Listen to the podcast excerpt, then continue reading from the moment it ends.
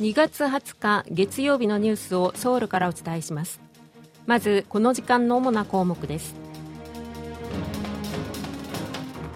北韓は18日に大陸間弾道ミサイルを1発。20日には短距離弾道ミサイルを2発発射し挑発の度合いを高めています。韓日外相会談で徴用問題について協議が行われ会議後パク・チン外交部長官は政治的な決断が必要な段階に来ているとの考えを示しました。ロボットやドローンを用いた無人配送サービスを数年以内に実用化できるよう環境や制度の整備が進められることになりました。今日はこうしたニュースを中心にお伝えします。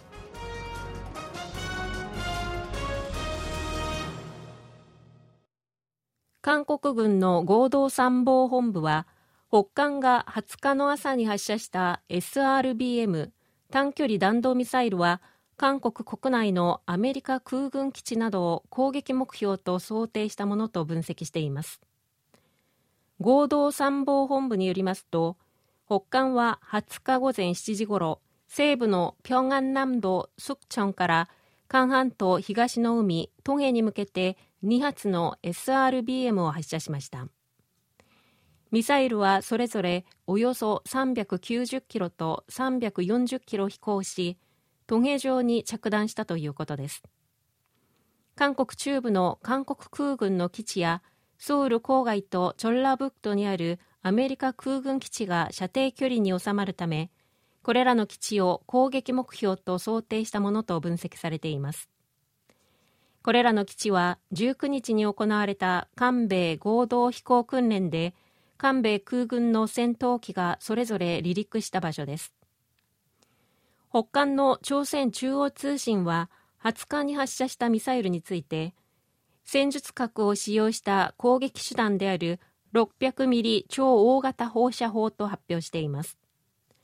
この放射砲は誘導機能を持ち弾道ミサイルと似た軌道で飛ぶため短距離弾道ミサイルのカテゴリーに入ります。一方韓国軍合同参謀本部の関係者はこの短距離弾道ミサイルが核弾頭を搭載できる可能性は小さいとの見方を示しました。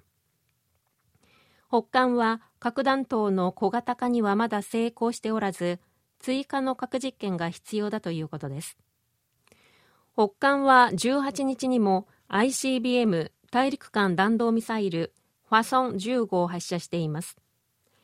北韓が最新型の ICBM であるファソン17ではなくファソン15を発射したのはファソン15は開発と量産を終え実戦配備に至ったと誇示する意図もあるものとみられます。ファソン15は2017年11月に初めて発射された液体燃料型の ICBM で射程が1万キロを超えアメリカ本土に届くとされています。北韓が18日に ICBM 大陸間弾道ミサイルを発射したことを受けてアメリカ国務省の報道官は現地時間の19日北韓の弾道ミサイル発射を糾弾するとした上で韓国と日本に対する我々の防衛の約束は固いと述べました。アメリカ軍のインド太平洋司令部も声明を出し今回のミサイル発射がアメリカの国民や領土同盟にとって即時の脅威にはならないと評価するが不法な大量破壊兵器や弾道ミサイルの開発は地域の情勢を不安定にすることをはっきりと示していると述べました。国際社会も揃って非難の声を上げています。国連 G7 主要7カ国の外相そして EU ヨーロッパ連合は19日北韓の ICBM 発射を非難する声明を出し北韓に対して挑発をやめるよう求めました。北韓の金正恩国務委員長の妹金与正朝鮮労働党副部長は19日に続いて20日も談話を発表し太平洋を我々の射撃場として活用する頻度はアメリカ軍の行動次第だと牽制しました。金与正氏は談話で、最近、韓半島地域でのアメリカ軍の戦略的攻撃手段の動きが活発になっていると指摘し、我が国の安全に直接間接的な憂慮があると判断されるときには、相応の対応に乗り出すと威嚇しました。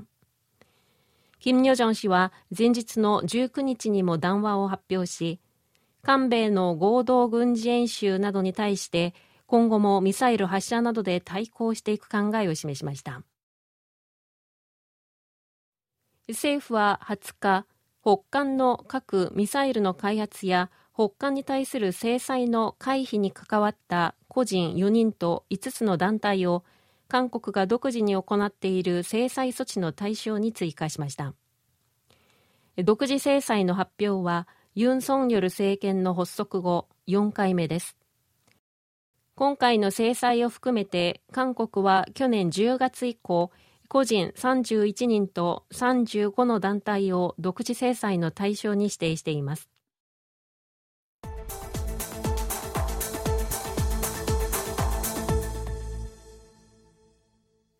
ミュンヘン安保会議に出席するためドイツを訪れているパク・チン外交部長官は現地時間の18日日本の林外務大臣と両国の最大の懸案である徴用訴訟問題について協議し問題の解決には政治的決断が必要だとの考えを示しました。パク長官と林外務大臣は現地時間の18日午後7時10分からおよそ35分間会談しました。韓国政府が日本の被告企業に課された賠償金を韓国の財団が肩代わりする案を進めている中日本企業の財団への資金の拠出と謝罪など日本側の誠意ある呼応が両国の争点となっています。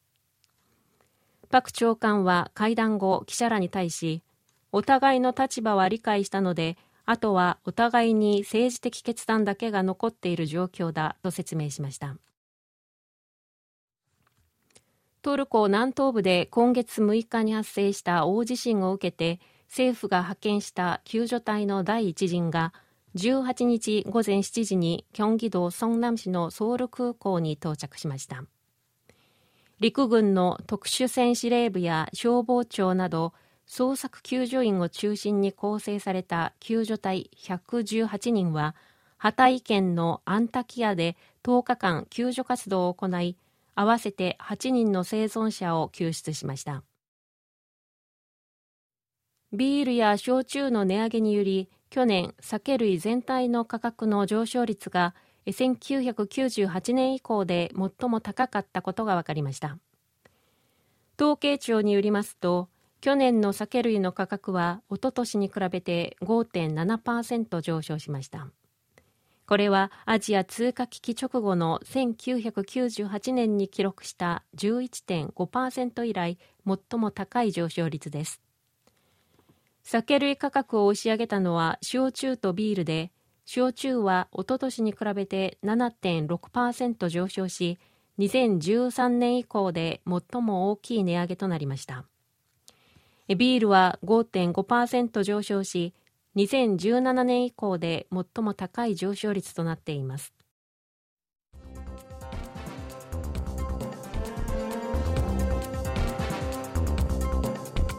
こちらは韓国ソウルからお送りしているラジオ国際放送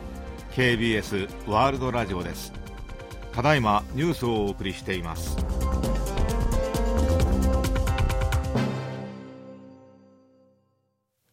政府はロボットを用いた無人配送サービスについて環境や制度の整備を進め2026年までの実用化を目指す方針を明らかにしました。